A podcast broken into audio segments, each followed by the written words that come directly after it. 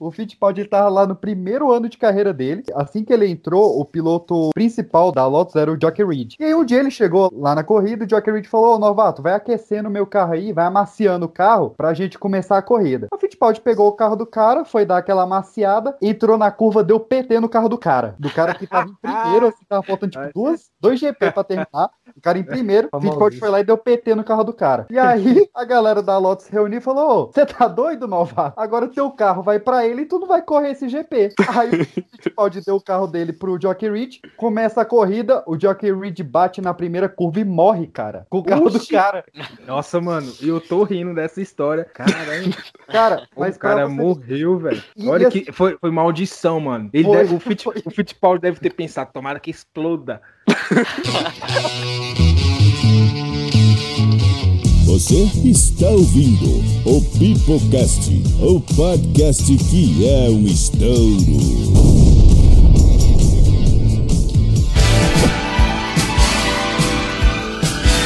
Fala galerinha do mal, estamos começando mais um Pipocast para toda a sua rede de Anchor, Spotify, iTunes ou SoundCloud.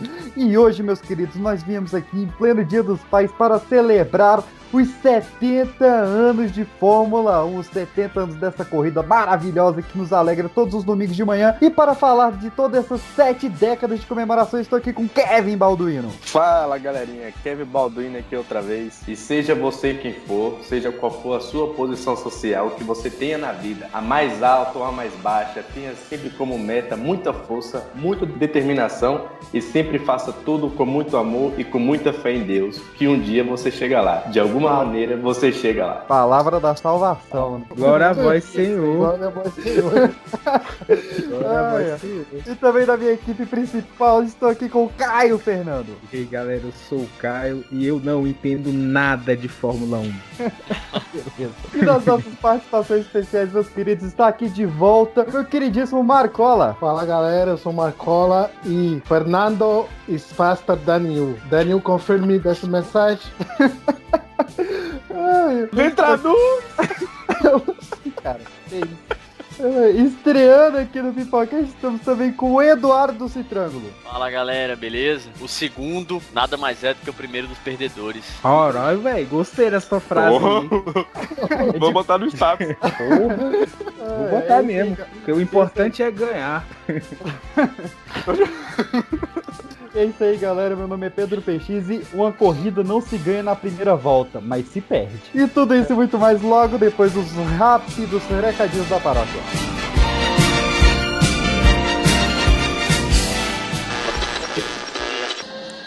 Pipocast, cast. Lembrar que estamos também em youtube.com barra pipoca de pedra, vou lançando os vídeos quando der, porque tá, tem um tempo que não lança vídeo lá, mas vamos voltar. Também vamos voltar a atualizar o pipocadepedra.com, mas enquanto isso vocês podem nos acompanhar em arroba pipoca de pedra no Instagram ou em arroba pipoca de pedra no Telegram. E é isso aí, meus queridos, estamos aqui com o apoio da hashtag Podcasters Unidos, essa rede maravilhosa do Instagram que une todos os podcasters undergrounds desse Brasilzão de meu Deus. Então, Sigam lá a hashtag Podcasters Unidos, vão lá no Instagram do arroba Pipoca de Pedra. E é isso aí, vamos falar de Fórmula 1. tive uma vida muito boa. Mas tudo isso que eu consegui foi através de dedicação, perseverança ah, e muito desejo de atingir os meus objetivos, muito desejo de vitória, vitória na vida, não vitória como piloto.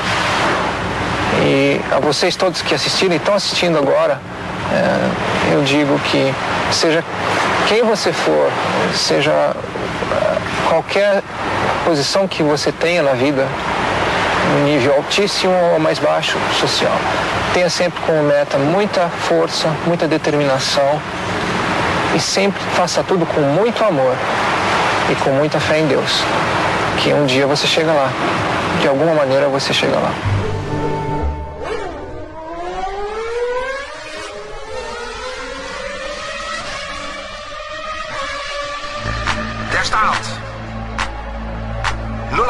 Auf 100 in 2 Sekunden.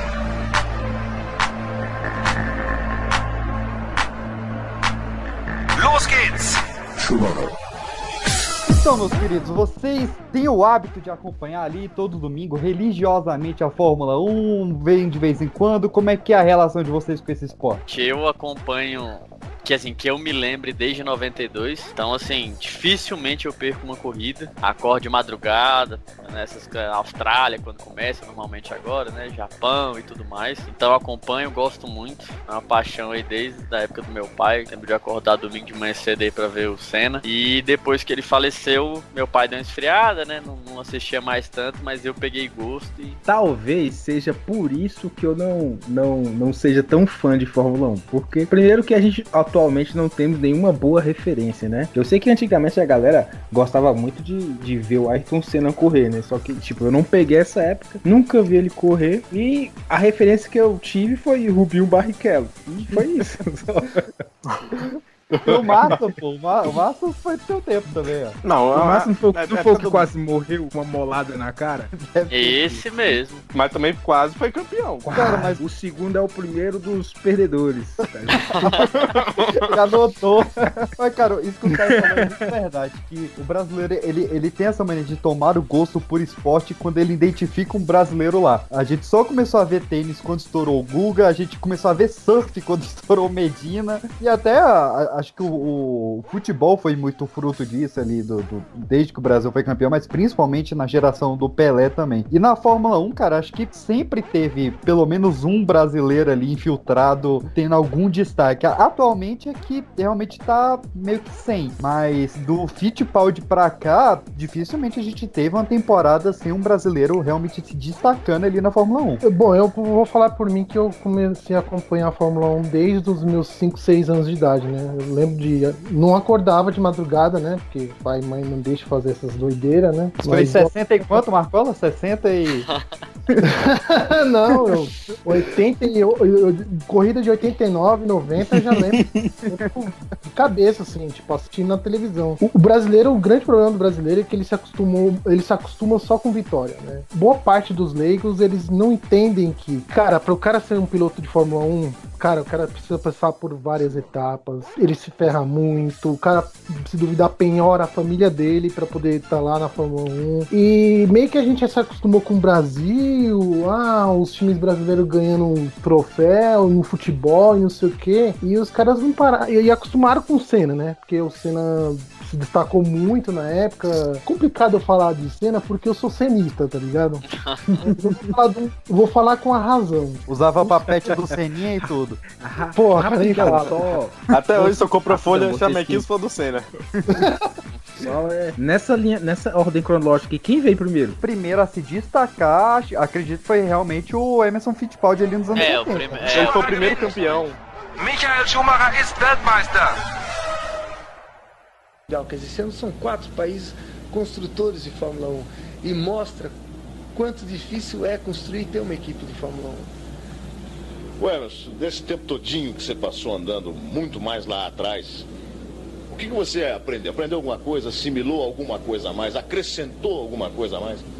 Ah, Eu acho que, sem dúvida nenhuma, o ano passado é, aconteceram coisas na minha carreira que nunca tinham acontecido.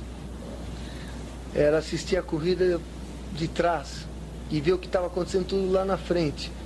E não é só o problema de acontecer a corrida de assistir a corrida de trás, como eu já várias vezes tinha assistido na Lotus ou na McLaren, mas é estar guiando atrás, dando o esforço máximo e sem conseguir resultado. Quer dizer, é uma realmente para mim foi uma um ano em algumas situações muito difícil. O caso do, da, da, da prova de classificação em Zolder.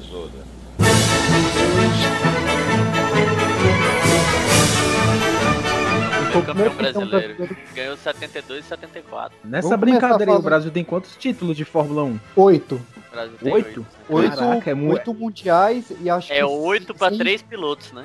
Algum país tem mais que nós? Ah, com certeza. Só o Schumacher tem é? sete. Alemanha. É, só Sério? Só o Schumacher tem sete. Só o Schumacher. Ah, é? A Alemanha Ah, não, eu pensei, eu pensei que a Mas- gente era os foda, né? Mas, Hum, Mas a- acho que o, o- o Brasil, com poucos pilotos, cara, a gente tem 100 GP. eu- a gente tem pelo menos 100 GPs porque o Barrichello ganhou o centésimo. Agora, é, a gente tem. total Foi o último, exatamente. O Não, a gente último, tem né? 100 e o Barrichello ganhou o último, exatamente. 41 foi do Senna, né? Caraca. quase metade. Mas vamos voltar, meus queridos. Vamos falar um pouco do primeiro, do desbravador, do cara que iniciou tudo isso aí, que foi o Emerson Fittipaldi.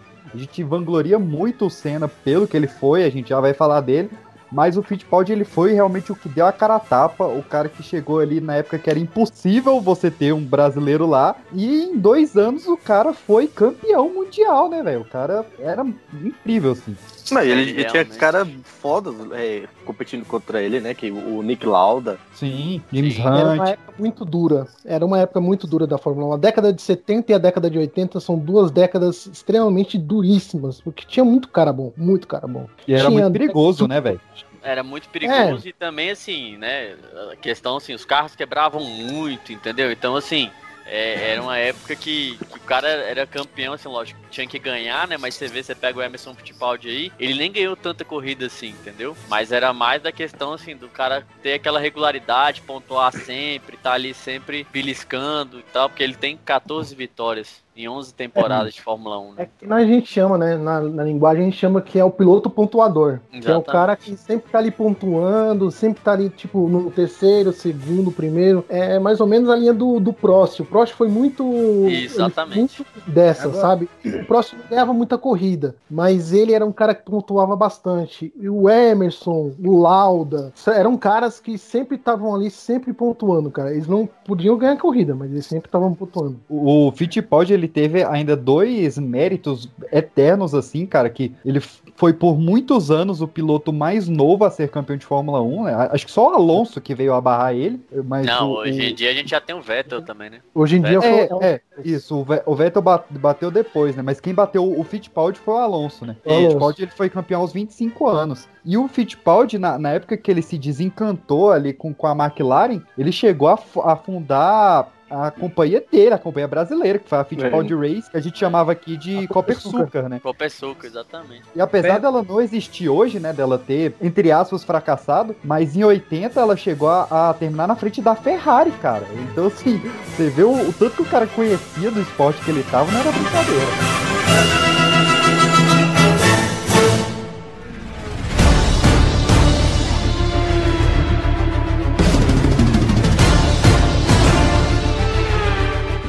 Jockey Reed, ele é um cara que realmente, ele, ele seria um, um piloto muito grande hoje em dia. Pra você ter ideia, ele morreu faltando, se não me engano, dois ou foi três GPs, e mesmo assim ele foi campeão póstumo. Tipo, ninguém, com o cara morto, a galera não conseguiu ultrapassar o cara. Ele era um grande piloto. Caraca, mano. Era muito bom, muito bom mesmo. Porque ele era piloto de pegar carro agressivo, tá ligado? Tipo, era é, carro agressivo, era o carro que saía de traseira, de dianteira. E ele falava assim: não, não precisa ajustar, não. Deixa que eu me ajusto na, durante, a, durante a prova. Vocês ficam aí fazendo o trabalho de vocês e eu vou correr aqui no meu carro e, e é isso. Esse com o pai, o pai resolve. Uma curiosidade de- de- desse campeão aí, no caso, né, desse campeonato, na verdade, de 1970, é que, assim, é, o campeonato teve 12 corridas no ano, né, nesse ano, e, assim, ele faleceu faltando duas, né, então, tipo, ele correu 10, dizendo que na décima ele, ele bateu na primeira volta e morreu. Então, das nove que ele correu, ele ganhou simplesmente cinco e quebrou em quatro. Então, tipo assim, o cara, em todas que ele completou, basicamente, ele ganhou, entendeu? Tirando a primeira. Ah, cara, era sensacional. E outro que, assim, não dá pra gente avançar. Claro que esse programa que a gente vai dar, vai dar como o Caio sempre fala, a rasgada de sardinha pros brasileiros. mas não dá pra gente falar de, dos grandes ícones antigos da Fórmula 1 sem falar do Fangio, né? Que é o cara que tá no Globo Esporte to, Exatamente. todo domingo. E, assim, se a gente tá falando de recorde, né? O, Fan, o Fangio disputou seis campeonatos e ganhou cinco, né? E parou no auge. O Fangio é o piloto mais velho a ser campeão, acho que com 45 anos, uma coisa assim, se eu não me engano. Acho que ele é o piloto mais velho a ganhar um Mundial de Fórmula 1. E, e, assim, o Fangio foi a base pra muito piloto, né? Pra Senna, pra Nick Lauda, X, foi a base pra um monte de gente, cara. Ele foi base pra Velozes e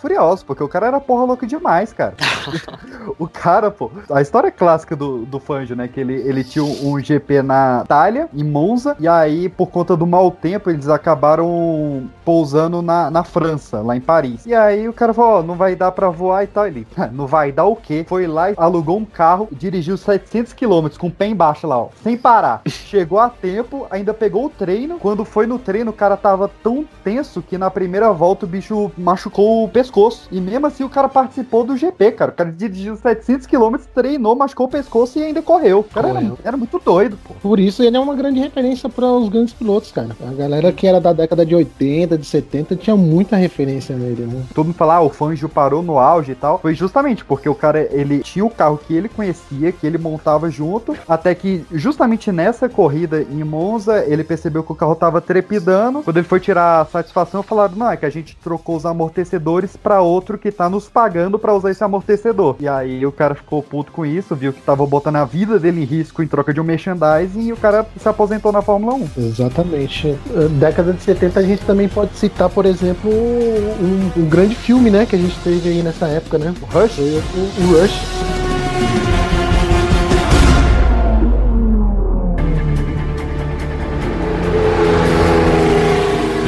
Testes da Ferrari, Fiorano, Itália.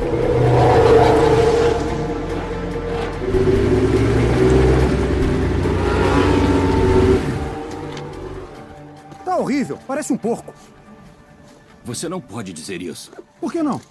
É uma Ferrari. E daí, mas não presta? Está saindo demais porque a distribuição de peso está péssima. É incrível, com tanta estrutura vocês fazem uma porcaria de carro desses. Ah,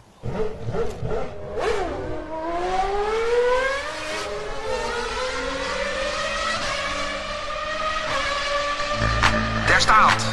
A história, é- a história é magnífica. A história do, do Aquele Lauda, filme é muito bom mesmo. O a Lauda e história o de vida do Lauda é assim, é uma coisa. é- é- eu li, né? A história de vida do Lauda, li o Rush, assisti as corridas, vi o filme. E assim, cara, eu acho que, tirando o Ford versus Ferrari, eu acho que foi um filme de automobilismo que mais se aproximou do, do real que aconteceu. Então Porque- vamos contar a história do, do Nick Lauda, né? Pra quem não conhece a história do Nick Lauda aí, tá meio perdido, não viu o filme. Quem era esse cara aí? Nick Lauda, um austríaco maluco, que resolveu entrar na Fórmula 1. Realmente, ele penhorou a família dele, Ele pagou pra entrar na Fórmula 1. pagou pra entrar, foi perdendo um pouco de dinheiro aqui, dinheiro ali, dinheiro ali, e simplesmente o cara penhorou a fami- a- a- os bens da família, falsificando a assinatura do pai, procuração do pai, e falou, não, tô precisando dessa grana pra isso e aquilo, e aí ele se transformou numa das maiores lendas da Fórmula 1, ganhando os títulos que ele ganhou, e o do filme do Rush, quem pra quem não viu ainda, veja. Aquela corrida do Japão, uma coisa Espetacular. só de ver arrepia, só de ver arrepia. O, o Nick Lauda ele acabou pilotando pela Ferrari, né? O, o grande auge dele ali, até que ele teve um, um acidente terrível, né? Onde ele acabou tendo uma queimadura no corpo quase inteiro ali, queimadura de segundo grau, acabou ficando totalmente desfigurado. No hospital, ele com o corpo inteiro queimado, ele começou a ver o James Hunt ganhando o- os GPs e se aproximando dele ali no, no ranking, e o cara simplesmente falou: Não, vou voltar a correr. E aí botou lá a balaclava colada em carne viva, entrou no carro e o cara ainda correu e só terminou em segundo lugar, porque em um- uma das corridas que tava chovendo, ele acabou maneirando Não ali. correndo, né? Ele acabou Caramba. falando que não ia correr. Mas assim, Aí mas não- a não história do correu. Meu Lauda... Deus, isso é cena É. de filme, gente, pelo amor de Deus. É, o cara, não, foi, não, o cara é tipo um é. spawn, o soldado do inferno lá correndo queimado. Meu Deus. Não, e, e uma questão, assim, esse, esse acidente do Lauda, assim, né, uma das coisas que marcaram ele, lógico, assim, os títulos e tudo mais, mas foi justamente que ele teve esse acidente, ele chegou a ir pro hospital, receber extrema unção e tal, Sim. todo mundo achou que o cara ia morrer e tudo mais, e o cara voltou, quase foi campeão naquele ano, entendeu? E no ano seguinte, ele foi campeão. Então, em 77, ele foi campeão, assim, com o rosto todo desfigurado e tal. Acho que ele teve, sei lá, acho que foi 70%, 80% do corpo queimado. Ele teve quase ganhando o título mundial. Por algumas voltas do fim, o- deu certo e o James Hunt ganhou o título. O James Hunt, É. um cara falastrão, mulherengo. Snob, né? Beberrão e tal, é. queimava pra caramba. E o Lauda, aquele piloto altamente profissional. Focado na carreira, focado em vencer, focado em ser campeão. É muito década de 70, 80, assim. Que, tipo, é aqueles caras que não estavam preocupados com saúde porra nenhuma, que é, o negócio era, acabou a corrida, vai tomar uma, fumar um cigarro, curtir a vida e não sei Ah, o quê. até, o, até o Senna ainda tava nessa vibe ainda. O Senna nos anos 80 e 90, ele ainda tá nessa vibe de. Salvo de- lá, o Senna, em 89, ele descobriu que ele precisava ter treinamento físico. Tanto que ele virou um cara obcecado por treinamento físico. Senna já cansou de guiar carro sem freios, dar algum problema de câmbio. Nisso e naquilo ficou claro, evidente, aquela, aquela corrida de 91 que os braços dele travou no. no É, o cara teve volante. espasmo, não conseguia nem sair do carro. Então. Exatamente, mas essas coisas que aconteceram com ele, muito tempo antes acontecia com, com o Stewart. O Jack Stewart chegou a parar uma corrida porque o cara não tava aguentando de febre e ele tava tremendo, cara. Ele tava tremendo tão eh, absurdamente que ele não conseguia guiar o carro. Ele teve que parar o carro. Porque ele falou, meu, eu não tô aguentando, eu estou morrendo de febre, eu preciso parar a prova. Porque eu tô tremendo, eu não consigo colocar o carro na pista porque eu fico tremendo e o volante fica sacudindo. Então, tipo assim, o fator humano ter, tipo, problemas diversos, de, do cara de caganeira, vontade de mijar, o cara ter febre no meio da corrida, aconteceu algumas coisas bizarras. Década de 70, 80 era mestre nisso. Se você for vasculhar os arquivos, velho, você vai ver cada história que você se racha de rir, cara. Até E- imagino. Nos anos 70 morreram 14 pilotos de Fórmula 1. 14 em 70, 11 em 80 e dois pilotos em 90, sendo os dois no mesmo GP. Caralho. Depois do Senna morreu alguém? Não, o Senna foi o último. Não, morreu. Não. Morreu? Bianchi, O- morreu. o- O Julius Bianchi morreu. O Foi no corrida. GP, 14. foi em corrida. Foi, na verdade, foi assim, ele teve um acidente na pista, eu não lembro qual GP agora, mas teve um acidente, tava chovendo, é Japão, e aí entrou um carro lá daqueles guinchos lá e tal, trator pra pegar o carro, e aí ele escapou e bateu no trator. Hoje em dia reclama do Havaianas, né? no- Nos carros, o, o ralo tem no carro hoje, que todo mundo fala que é Havaiana, foi justamente por conta do acidente do Julius Bianchi. O que tem de acidente bizarro, fatal na, na Fórmula 1, não, não tá no gibi, né? O que eu acho, cara, a- a- acho que o meu top. Inclusive do, mais- do Senna, né? É, inclusive do Senna. Mas o- o- um dos que eu acho mais bizarro, cara, foi o de 78, que foi justamente na, na primeira corrida com o semáforo na história da Fórmula 1, que antes era só a bandeirada mesmo, foi a primeira que eles botaram o semáforo. E aí os carros fizeram ali a volta de apresentação, tudo bonitinho. Só que enquanto o- os primeiros carros ali estavam parando na posição de largada, os de trás ainda não tinham chegado para a posição.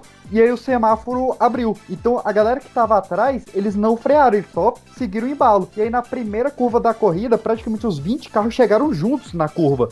E aí virou um, um inferno, um apocalipse de fogo, uma bola de fogo gigante. E por sorte só teve uma fatalidade. O Rony Peterson foi o único a falecer ali. Mas era pra ter morrido todo mundo ali, cara. Que a galera realmente tava aprendendo ainda como fazer, né? Tanto é que após a morte do Senna é que os pilotos se reuniram pra falar: não, vamos fazer um negócio mais seguro aqui. Puxando não a sardinha de novo pro Senna, mas falando de novo dele. É, esse foi- É que vai ser até o final.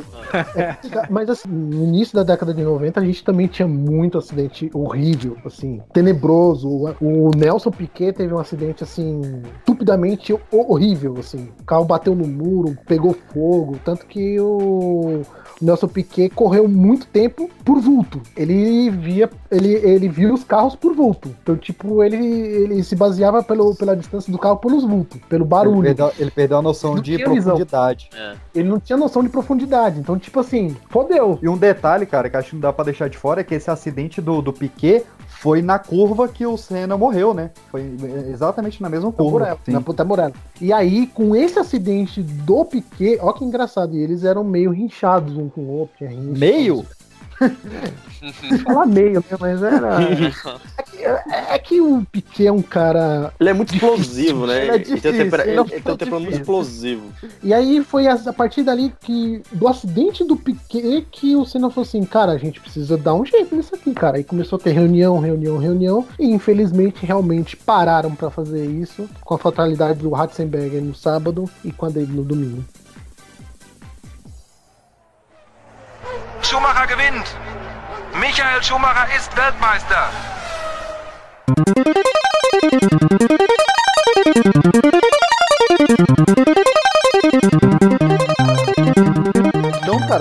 Falar desse que é o piloto mais brasileiro da história da Fórmula 1, que é o Nelson Piquet, que esse cara, assim, o Senna ele mora no coração de todos os brasileiros, mas não tem como. Eu sou muito fã do Nelson Piquet porque ele é o cara mais doido que já fez na história do Fórmula 1. o cara ele começou ali em 78, né? Ele foi o parceiro de corrida do Nick Lauda lá na, na Brabham. E ele começou a carreira de polêmica dele quando ele venceu o primeiro GP lá nos Estados Unidos. Vieram todos os repórteres, todo animado, pô, o brasileiro ganhando o GP, primeira vez desde o Fittipaldi. E aí perguntaram, Piquet, você dedica esse prêmio a quem? Ele falou, eu dedico a mim, porque fui eu que corri isso aqui. Ele é o Cara, Cristiano Ronaldo ele- da. ele tá da errado? Não tá, não. errado ele não tá, exatamente. Ele não tá errado. Porque 81, assim, que o, o, o Piquet, ele tava, tipo, muito na frente, muito na frente mesmo. Ele já tava dando a volta no, no parceiro de corrida dele, que era o, o Ele Eliseu parou e foi de Salazar. ré. Ele parou e foi de ré. Não, mas isso seria... Eu faria isso.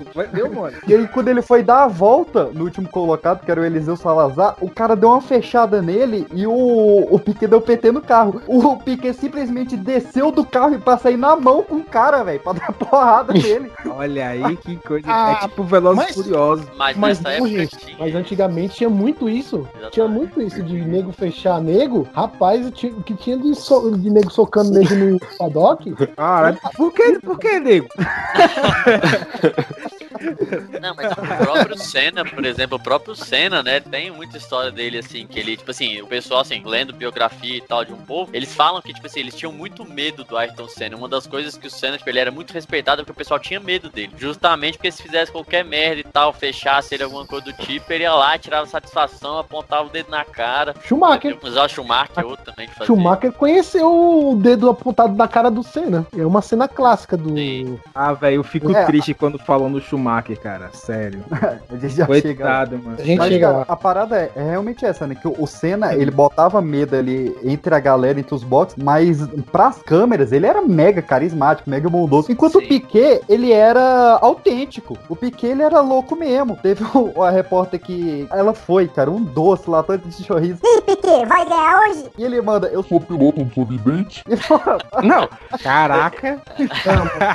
Não, o Piquet ele tem umas frases doidas mesmo. Uma, uma- vez a repórter perguntou pra ele lá é, quem era melhor, se era ele ou o Senna. Ele falou, pô, eu tô vivo, né? É, bicho, bicho, tem, tem vezes que ele pega pesado. Ele Ele tinha muito de, de usar de, digamos, que homofobia, né? O cara sempre é, tentava denegrir, principalmente o Mansell e às vezes até o Senna falando que os caras gostavam mulher, que os caras eram viado e tal. E, e aí o dia a, a repórter chega nele e fala, Piquet, você que sempre fala que os caras são viados, são viados. Tem muito viado na Fórmula 1. ele falou, Mas se tiver, eu como. Mano, e tu fala assim do, do Manso, ele, teve uma- ele tinha treta pra caramba com o Manso, né? O Piquet. Vez ele até falou assim: Eu não sei como é que o Manso tem uma mulher tão feia sendo piloto da Fórmula 1.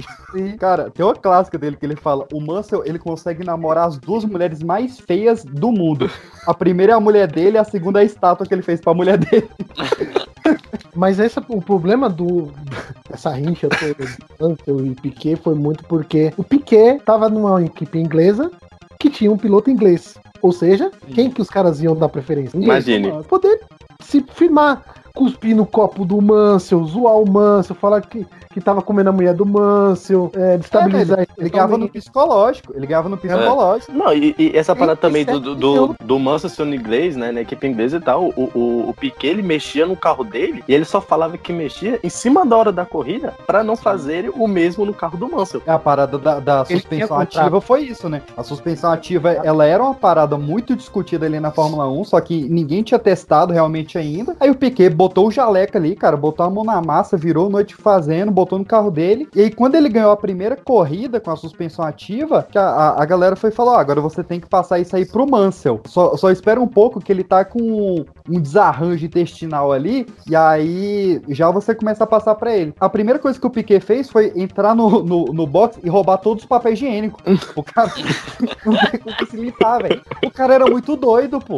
Acho que ele, ele- é porque ele era muito competitivo, ele era tão competitivo competitivo que ele fazia essas paradas malucas demais. Mas, assim, o, o Piquet ele foi indispensável pra história da Fórmula 1, cara. O, o cara, inven- o cara inventou o cobertor de pneu, pô. Desde a época da Fórmula 3, ele traz os cobertores de casa pra esquentar o pneu antes da corrida. E hoje todo carro tem isso em forma é- é- elétrica. É É sério porque a, a a- temporada, o- quem entra pra entrar na Fórmula 1, muito você se passa pela Inglaterra. E geralmente você tá na Inglaterra e é no- lá no interior da Inglaterra que faz um frio do cacete, meu irmão. Mas faz um frio. Em Silverstone, quando é época de, de outono, inverno, mas meu amigo, é um frio. E aí deu um, um estalo na cabeça dele e falou assim: o que, que eu posso melhorar aqui pra melhorar a performance do meu pneu? E isso lá na, na Fórmula 2 inglesa, tá ligado? Tipo.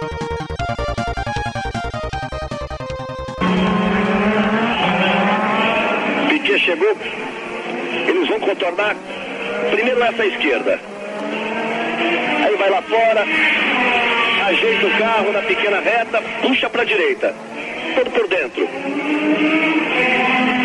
Reta do box, vai lá fora. Ajeita e piso da direita, até quase furar. Piquet foi por fora agora. Fez a manobra, outra vez, atravessa na frente de Senna. Senna teve que recolher o Nelson Piquet, veio por fora, veio de lado na frente de Ayrton Senna. Veio de lado o Nelson Piquet, olha o replay. Ele buscou outro caminho, botou por fora, teve que atrasar a freada de novo, travou tudo e veio de lado. E aí foi obrigado a recolher também no meio da para não encher metade do carro do Nelson Piquet.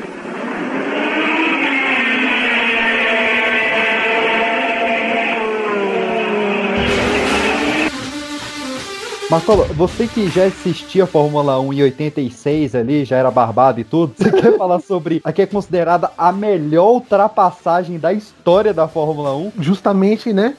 Senna e Piquet. Se eu esti- estiver errado, é, foi na Hungria essa corrida, que é um circuito totalmente infeliz de se ultrapassar. Não tem ponto Não de tem ponto de ultrapassagem. É um, é, um, é um circuito assim que pra mim tinha que se extinguir esse, aquele circuito. É Mas, tipo o Mônaco também, um saco. Cara, mas Mônaco ainda dá pra fazer alguma coisa. Na Hungria. Numa reta só. Não dá, não dá, não tem como. E aí se via Piquet com o melhor carro, que era a Williams na época, contra o Senna que tava com a Lotus lá e fazendo mágica na Fórmula 1 na época, né? Porque a Lotus ela tinha diversos problemas, problema de chassi, de motor, ego dentro da equipe, dá suporte pra um, suporte pra outro, aí o Senna puxa pra um lado, aí o fulano puxa pro outro lado, enfim, era uma bagunça só. Era a época do carro preto ainda, né? Do, do, do carro preto do, do Senna. Exatamente. Sim, e, sim. Cara, é, e o, e o Senna tirando leite de pedra daquela Lotus e simplesmente eles se viram num duelo fantástico que simplesmente o Piquet entrou de lado na curva pra ultrapassar. É inacreditável. É Tira o de inacreditável foi hoje. Quando Essa você cena- vê, quando você vê a foto assim, né, não parece nem que é Fórmula 1, né? Parece Então. que tá, os caras estavam andando de kart ali. Um... Caminhão de, de NASCAR que tem lá nos Estados Unidos, que os caras passam você- muito. Achei que você ia mandar um, ca- um carrinho de rolemã aí. É, o carrinho de alemão. É, serve, serve. Hoje não se consegue fazer efeito daquele por conta do tamanho da turbulência que se gera um carro. Então o carro era muito mais leve. Então automaticamente ele falou assim, cara, eu tenho que ir pegar o vácuo dele e ir embora. Essa é a minha chance, porque o cara tá me travando aqui de um lado do outro, de um lado do outro. E com isso, o Senna fazendo ele fudeu o pneu dele pra tentar, tipo, segurar ali. E aí o Piquet falou, não, vai ser agora. E pegou a turbulência e foi. Só que quando ele pegou a turbulência, que era bem menor na época, cara, o carro foi de lado. E aí foi de lado e vamos embora. Aí foi catando brita ali. O, cara, o vídeo é inacreditável. Mas vamos falar do número um, cara, do grande herói brasileiro, do Pelé das pistas, do que foi. Pelé? 1900 Foi ele que pegou a Xuxa. Não, foi a Xuxa não, né? Também. Também. Os dois pegaram a Qual o nome da outra loirinha lá, moço? A Galisteu. Isso. Caralho, Então, era em 84, cara, a gente teve a Ayrton Senna do Brasil. Tá chovendo, Mihaly Ridade, acaba com isso!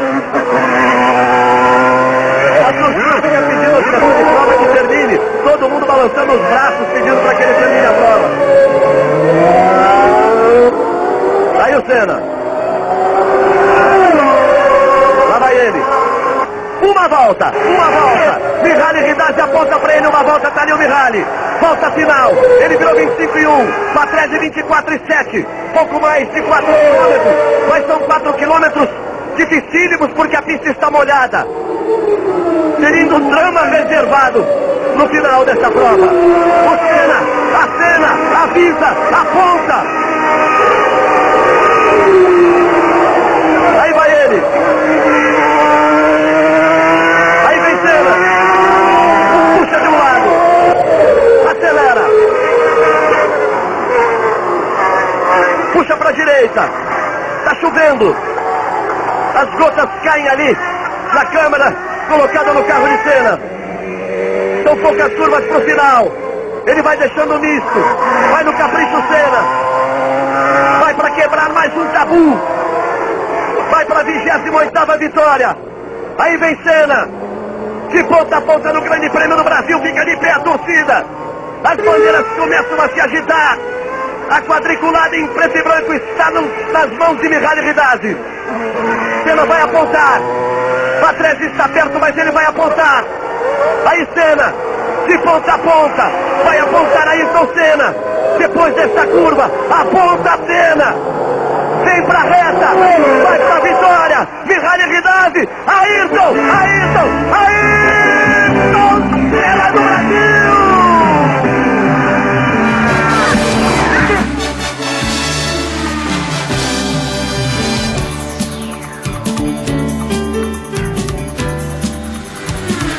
Queria ter visto o Senna correr, velho. De verdade. Eu tive o o Senna, privilégio de o, o, o Senna 86. correr, o Pelé jogar, o, É, mano, eu queria ter. o Elvis cantar, sei lá, pô. Não, É, mas eu- é, que- é porque. Eu, eu falo isso, Pedro, porque, tipo, todo mundo fala bem do bicho, velho. Fala que o bicho era foda, que ele ganhava corrida com uma marcha só, de ré e de lado empurrando o carro. É o Brian. O cara é, o cara bom, velho. Tá, mas realmente Senna era esse piloto assim, mano, que o carro podia estar do jeito que tivesse, ele ia até o final. Pô, não tem filme dele, velho? Tem documentário. Tem um documentário. documentário do É Senna. documentário. Mas filme, Tem- filme tem é.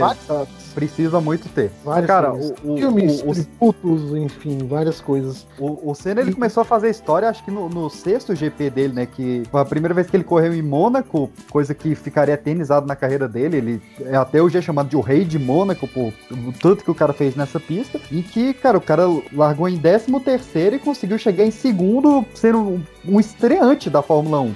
Sério? Chegou em segundo O porque bicho, ele, ele é, é o Balestre estreante. ele chegou É, em segundo. exatamente. Era pra ele ter ganho, né? Era pra ele o ter ganho. Balestre, o Balestre não deu a corrida pra ele porque, assim, na- no regulamento do campeonato, se a corrida fosse interrompida no meio da prova ou com 70% da prova, o cara que liderou as últimas cinco voltas é decretado vencedor. Infelizmente, o nosso amigo Ayrton Senna não ganhou a prova, porque ele seguiu, todo mundo achou que ele ganhou e tal, não sei o que, só que tinha a regra do campeonato que, como a prova foi interrompida, ele, o, o Alan Prost tinha o direito da vitória. É, a grande questão dessa, dessa corrida foi porque, né, tava chovendo muito também, né? E tinha um monte de piloto reclamando, reclamando e tal. O Prost era um que reclamava o tempo todo, falando que a coisa tinha que parar, que tinha que parar, que tinha que parar. E o Senna achando que não. E aconteceu isso daí, né? Tinha um, um cara da FIA lá, era um francês também. E ele simplesmente parou a corrida quando o Senna tava voando, né? Digamos assim, tava, era o mais rápido. É, você fala é, porque o Quanto Senna era muito foda na chuva, né? O Senna, ele, ele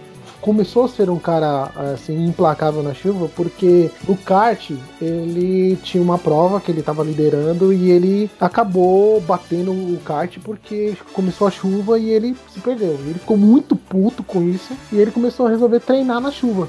Sem parar, treinar na chuva, treinar na chuva, treinar na chuva. E o seu Milton, pai dele, colocando ele pra trein- treinar na chuva, não sei o que, não sei o que. E o cara virou um supra-sumo na chuva, assim. Que é difícil comparar outro piloto hoje que corra tão bem na chuva quanto ele correu na época. É, e, e a, a gente falou muito aqui de, de Japão, né? Que o- a- a- os GPs do Japão quase sempre são embaixo d'água. E assim, apesar do Senna ele ser o rei de Mônaco, mas o que ele fez em Suzuka também é muito lembrado, né? Ele ganhou o primeiro campeonato dele em Suzuka e foi lá onde ele teve as duas maiores rixas com o Prost. A primeira em que os dois estavam bem equiparados, e, mas se os dois não pontuassem, o Prost acabaria se tornando campeão. O Senna foi sangue no olho ali e acabou causando um acidente com os dois. É, o Senna acabou ganhando essa corrida, só que foi desclassificado, né? O Prost acabou virando campeão. Não, mas, mas vale lembrar, Pedro, o seguinte: eles bateram, o Senna quase saiu da prova, voltou, trocou o bico do carro, entendeu? Voltou pra prova, ganhou, e aí depois Sim. foi desclassificado. Então, assim. Pois é. A vitória moral ele tem. é- E, e após isso, o, o Prost acabou indo pra Ferrari. Eles acabaram tendo essa revanche também em Suzuka. De novo, os dois meio que, que, que se envolveram ali no acidente com o Senna jogando o carro pra cima do Prost mesmo. E nessa, o, o Senna acabou saindo melhor, não foi desclassificado dessa vez. E lá ele ficou bicampeão, né? Duas vezes em Suzuka. É, é, lembrando que assim, essa treta toda entre Alan Prost e Senna é que assim, o Alan Prost era o cara da, da, da McLaren, então ele já tinha dois títulos mundiais pela McLaren e um belo dia a McLaren botou na cabeça, vou contratar Ayrton Senna. Contratou Ayrton Senna, em 88 foi uma das coisas mais malucas que já que aconteceram, uma equipe, a mesma equipe das 16 provas ganhou 15. E aí eles dois começaram a se duelar no- durante o campeonato. Foi tudo meio que cordial, sabe? O campeonato de 88 foi um campeonato acirrado entre os dois, mas foi muito leal entre os dois. E, e- e essa rivalidade entre os dois até é, é, é considerada até hoje como uma das maiores rivalidades dentro da Fórmula 1, né? Inclusive É, o muito, Alan mais do Prost. que, muito mais do que Nick Lauda e James Hunt. Sim, É- sim, essa era realmente mais. rivalidade. E- A- do, do Lauda e do, do Hunt foi mais do filme, mas É. eles não eram tão rivais. Inclusive o Prost, depois de um tempo, ele veio falar, ele falou, cara, depois de muito tempo eu vim entender qual era a principal motivação do Ayrton. A principal mo- motivação do Ayrton era se concentrar e me bater. Ganhar de mim, essa Porque era ele a era o motivação melhor. dele. Porque Ele ele era o o Pro- o Prost na época era o melhor. Toda da história da Fórmula 1.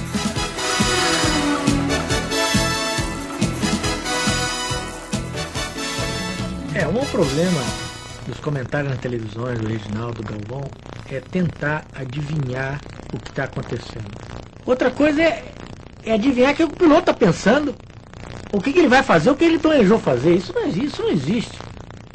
Isso, o Galvão toda vez faz esse negócio. Entende? Ou então, que eu falava, no meu caso, né, que eu vi, que eu, que eu chegava de festa, que eu tava dormindo dentro do carro, cansado, nos últimos 10, 15 minutos de cochilo, porque eu, eu durmo em qualquer lugar, ele falou, olha a concentração do Piquet. É, não é que ele quer falar mal de mim, ele quer falar bem de mim, que eu era concentrado, isso eu nada, eu tava dormindo, morrendo de sono. Né? Então essas coisas ele quer adivinhar. Mas se ele perguntasse pra mim, eu falava, bicho, cheguei às 5 horas da manhã lá do hotel, tava dormindo lá, eu, eu- eu vou dormir. Não, então ele, ele, ele inventa uma coisa atrás da outra. Agora, perguntar pra vocês aí, vocês que entendem mais. Hoje em dia eu acho que deve estar tudo meio que igual, mas no tempo do Senna, por exemplo, o quanto vocês acham que era piloto de, assim, em porcentagem e a, a montadora? Eu acho que é ao contrário. Acho que hoje tá muito diferente que naquela época, pelo menos a parte do carro. Porque, assim, eu não, não acompanhei o, o Senna correndo, mas pelo que eu vejo assim, o cara ele ganhava no braço mesmo. O carro dele quebrava, dava problema mecânico e ele ganhava no braço. Os carros naquela hora eram, pra mim, na minha percepção, Eu acho eram que- mais iguais assim. Hoje tá muito diferente. Hoje você pegar aí, é, a Mercedes, É porque ela, pela- ela bate pela- na, pela- na Ferrari, pela- bate na RBR. Então, mas Pela assim, é lógica, porque... era pra estar meio que mais igual, né? Ou Não, não, então, mas a- não, é, é que acontece o seguinte, antigamente, é, é lógico que assim, vamos supor, na época lá do Senna, principalmente ali em 88 até 91, mais ou menos ali, a McLaren tinha o melhor carro disparado, né? Então, assim, é, é lógico que o piloto era muito bom, entendeu? Ele fazia coisas maravilhosas, igual, por exemplo, no Brasil, quando ele ganhou em 91 lá, só com a sexta marcha e tudo mais. Mas, assim, a McLaren era um carro tipo a Mercedes hoje, entendeu? Lógico que, assim, devido às proporções tecnológicas da época, logicamente tudo, mas a McLaren era o melhor carro disparado. O que acontece hoje é que, assim, a Mercedes, por exemplo, é o melhor carro disparado, mas é um carro que tipo, tem uma tecnologia que, assim, não compara com o de antes, entendeu? Antigamente o carro dava um problema e o piloto conseguia fazer uma coisa pra chegar. Hoje em dia, se dá um problema no motor desse, o cara tem que encostar o carro e parar, porque senão Ele trava, o né? motor, é, Vamos trava, contar- dá pane elétrica, sei lá. Ma- Mas, acho que, acho que pra pergunta do Caio, cara, a comparação não, não seja nem tanto com a época do Senna, mas a gente voltando atrás, por exemplo, na, na época do Piquet, tinha muito disso e, e é algo que eu acabei vendo muito, não é de Fórmula 1, mas no filme do, do Ford vs Ferrari, que é a, a diferença de uma época em que o piloto ele mexia no próprio carro, saca? Em que o Isso, piloto eu ia falar ele, sobre isso. E é mais eu ia do piloto sobre do que da máquina. Sim, é, É eu- assim, o piloto, o piloto ele sabia o, o, que- o que que o carro tava passando ali. Ele ia lá, mexia. O próprio Nelson Piquet, cara, que era um excelente en- engenheiro lá, pô, teve várias coisas que o Piquet que inventou ali pros carros. E ele ia lá, ele mexia, ele fazia no próprio carro mesmo, ele escondia do Mansell pra não roubar dele, e o cara fazia. Hoje não, hoje é tudo telemetria e o piloto muitas vezes nem sabe o que que tá passando no carro. É, o Peixe, só um adendo só. O, com relação ao Piquet, o Piquet, ele foi o cara mesmo que mexeu muito no carro dele quando ele era da época da Brava. Quando ele ganhou os dois primeiros títulos mundiais dele, ele era o cara que praticamente 100% do carro ele sabia de tudo, da porca, do parafuso, das engenharias malucas, que ele tentou colocar um, um ventilador atrás do carro É. pra conter a, o. Porque antigamente quebrava-se muitos dos carros porque o turbo ele esquentava demais que explodia. Alguns explodia, outros pegava fogo, outros pifava. E ele se viu na necessidade de, pô, se eu quero ser grande, eu tenho que olhar o que os outros caras fizeram também. E que o, o Lauda e o Stewart tinham um pouquinho disso. Tanto que o Lauda veio a ser diretor técnico da Mercedes nessa entoada da Mercedes que até tá aí ganhando títulos e mais títulos. E o Jack Stewart fez uma equipe de Fórmula 1 que relativamente foi até que bem. E ele deu palpites dentro do carro. Hoje em dia, o, o, olha o fato curioso. Todo mundo fala da máquina, todo mundo fala, não, que é a máquina, a máquina ganha hoje, que se zoar uma única porca, encosta o carro que o carro não anda mais. Mas um fato curioso é que a corrida dos 70 anos da Fórmula 1 foi ganhado por um detalhe do piloto, porque a estratégia da equipe era essa, o piloto falou, não, meu feeling é, eu vou ficar e eu vou, e eu vou passar o cara. Não, você tem que parar, porque senão vai dar. eu vou continuar. O cara continuou, ultrapassou e ganhou a corrida por, por um pequeno detalhe que ele fez durante a corrida. Isso foi o que deu, deu o título pro Hamilton na prova passada, né? O Verstappen foi pro box, né? Aquele rolo e tal, e, e não, não, não ganhou por causa de erro de estratégia. ah, mas ali a gente- a- essa última Cara, Cara, rap- rap- erro de estratégia, né, Então, cara? a gente falar sobre, sobre máquina e, e piloto é assim. O cara, quando tem talento, meu irmão, tem talento, velho. Não adianta. Você pode ter a melhor máquina, mas se você não tiver o talento. Quando vocês falam é, em estratégia em Fórmula 1, que tipo de estratégia seria essa? Não é só correr, arrumar a hora certa de abastecer, não. trocar os Não. Tem aquele monte de cara Ô, de macacãozinho ali do outro lado, fora da pista, que estão ali com a cabeça a mil, trabalhando também Não, e- com o piloto. Exato, e assim, se você pensar, por exemplo, o pessoal, assim, quem, quem entende muito e tal, também que eu tenho alguns grupos que o pessoal comenta bastante, um dos fracassos, vamos supor, daquele retorno do Schumacher, né? Quando o Schumacher voltou pra Mercedes, foi justamente essa mudança, né? Que tinha, porque na época do Schumacher ele, pesa, ele pegava, acelerava, sentava o pé, fazia aquelas voltas voadoras antes de parar, tava meio que resolvido. Quem fazia o trabalho de mecânico do carro, ajuste do carro, quem que era na época da Ferrari? O Barrichello. Barrichello, Todo mundo enche o saco do cara, que o cara era. Ah, porque o Barrichello nunca ganhou nada, não ganhou.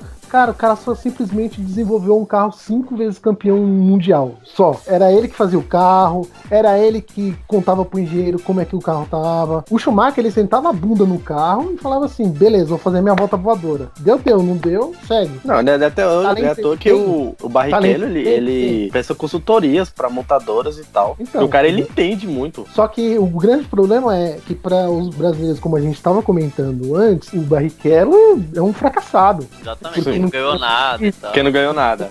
Nada. Nunca é isso. Ah, mas a chance de ouro dele foi na, na Brown, não sei o quê. Só que nunca ninguém parou pra pensar que o- a estratégia do carro do Barrichello na era uma na Brown e do Button era outra, que foi o campeão mundial. Aí que a gente tava comentando sobre estratégia. E aí foram descobrir que o carro do Barrichello tava esquentando o, pneu traseiro e ele tava perdendo rendimento durante as corridas por isso. Ele não conseguia acompanhar o Jason Button. E aí os caras foram descobrir que tirando uma, uma plaqueta que tinha atrás na segurando a roda, que era o do patrocínio, no carro do Barrichello dava superaquecimento do carro. Eles tiraram o Barrichello começou a ga- ganhar e pontuar durante o campeonato. Exatamente, que foi no meio da temporada pra frente. Só do cara Eu tomar a decisão de qual ver. volta ele parar no box, ali ele já pode, ele pode ganhar ou perder a corrida. Exatamente, exatamente. E assim, uma coisa que, que, que falaram aqui, que, que eu concordo plenamente, cara, é, é a questão assim, o talento é indiscutível, entendeu? Igual você pode ser a máquina que for, o carro que for. Igual você vê, por exemplo, ó, o Barrichello fazia tudo, ia lá, arrumava o carro,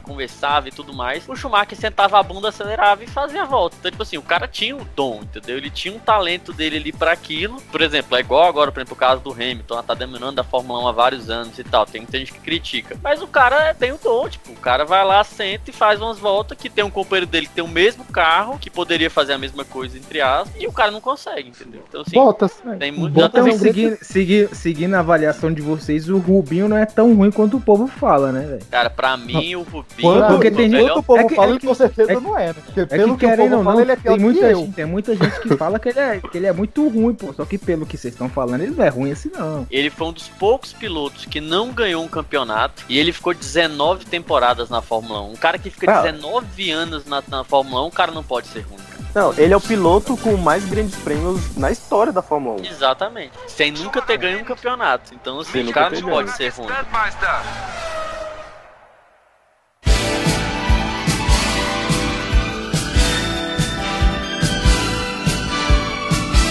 O momento mais icônico dele e que a gente não podia deixar de destrinchar melhor aqui foi a corrida dele em Interlagos, né, cara? Porque o cara estava carregando o nome do Brasil lá pra fora, mas ainda não tinha se consagrado em terras tupiniquins. E quando ele foi fazer essa icônica corrida de Interlagos, teve a fatalidade da caixa de câmbio dele quebrando, deixando ele só com a sexta marcha. E o cara, mesmo assim, foi até o final e ganhou a corrida e saiu Mas essa desmaiado do carro. Se eu não me engano, é dessa corrida aí que o povo fala tanto, né, mano? Que ele, ele ganhou, não foi? Não, Com uma ele ganhou, marcha exato. só? Foi. Ele ganhou foi isso, né? sexta marcha. Ganhou e Ganhou. quase não conseguiu levantar o troféu. Cara, Então, eu antigamente me perguntava como é que o cara, o cara só dirige e, e- e perde peso. O, povo falava que perdia peso, né? Você, um piloto de Fórmula 1, em cada corrida perdia tantos Perde quilos. peso, perde peso por conta da força gravitacional, cara. A força descomunal do carro. É uma força assim que o cara cai. Você imagina. É tipo um aqueles, carro- aqueles troços da Polishop que fica tremendo o tempo todo lá. Você imagina, na época do Senna, do Prost, desses caras, não tinha direção hidráulica como tem hoje. Então, tipo assim, pra você pilotar o carro, você trocava a marcha aqui, ó, no câmbio aqui. Então, tipo, uma mão você tava no volante e outra tava no câmbio aqui. Aí você ficava nem- um nem outro, um outro. Aí chegou uma hora que o cara perdeu o câmbio aqui. Falou, puta, fudeu. Agora eu não consigo mais trocar. Eu vou ter que segurar o carro no braço. Imagina você segurar o ca- um, um carro de mil cavalos de potência no braço, que um carro que atinge no final da reta uns 370 km por hora. Tipo, cara, é descomunal a força, porque é tipo quase um soco na tua nuca dá. O Senna foi ganhar lá no sétimo ano dele de Fórmula 1, né? E assim, até lá, até essa vitória, ou ele quebrava, normalmente ele quebrava, né? Ele quebrou, batia, não sei o quê. Então, assim, ele era como se fosse o Barrichello também, que o Barrichello no Brasil, Ave Maria, né? Teve Fazia várias chances. É, teve várias chances pra ganhar e não sei o que, dava acontecer uma coisa, o carro quebrava, batiam nele, ele batia. Então o Senna, mesmo sendo o piloto que ele foi, ganhando, por exemplo, em Mônaco seis vezes e tudo mais, no Brasil ele demorou sete anos pra ganhar. É, ele Só tinha feito o segundo vezes. lugar em 86, o Piquet foi o primeiro e ele ficou em segundo. É que ele era aquele cara que, tipo assim, ele não desistia, entendeu? Tipo, ele não tava satisfeito nunca. Ele chegava em segundo, ele tava revoltado. Era um cara que ele era extremamente focado em ganhar. O objetivo dele era ganhar, interessa de quem, por quê, como. O objetivo dele era ganhar. O Senna tinha diversos recordes na Fórmula 1, né? Teve a questão de pole position lá, que ele tinha 65 pole positions. O Schumacher foi bater depois de trocentos mil anos que o Senna já tava morto, entendeu? Até hoje ele é o terceiro maior, só perde pro Hamilton e pro Schumacher. E mesmo hoje, aí depois de 26 anos que ele morreu, né? Porque eu era molequinho. O cara ainda tem vários recordes na Fórmula 1. Por exemplo, ele tem um recorde que ele ganhou 19 GPs de ponta a ponta, né? Que a gente chama aquela vitória que ele é primeiro em todas as voltas. Nem quando parou ele perdeu. E o Hamilton foi empatar com ele esse ano, entendeu? Tendo o carro que tem um foguete que tem há, há seis anos aí. E sempre estando em equipe boa, o Hamilton foi empatar agora com ele. Então, assim, porque- eu sei que eu tô. Vou, vou, vou o que eu vou fazer aqui é meio que é um si, né? Porque não existe. Mas pra mim, se ele não tivesse falecido em 94, o Senna ia ter ganho no mínimo, no mínimo, uns oito títulos.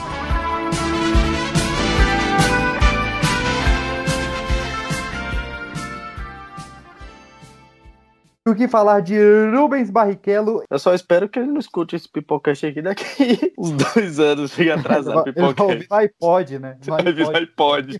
no MP3. É isso aí. Acho que não preciso falar do Felipe Massa, não, né, cara? Felipe eu Massa... não gosto do Felipe Massa, então não posso falar muita coisa sobre o Felipe é. Massa. O Felipe Massa ele foi, ele foi campeão do mundo por 23 segundos, então na próxima a gente fala dele. então, tá aí 23 segundos pro Felipe Massa. Valeu, cara.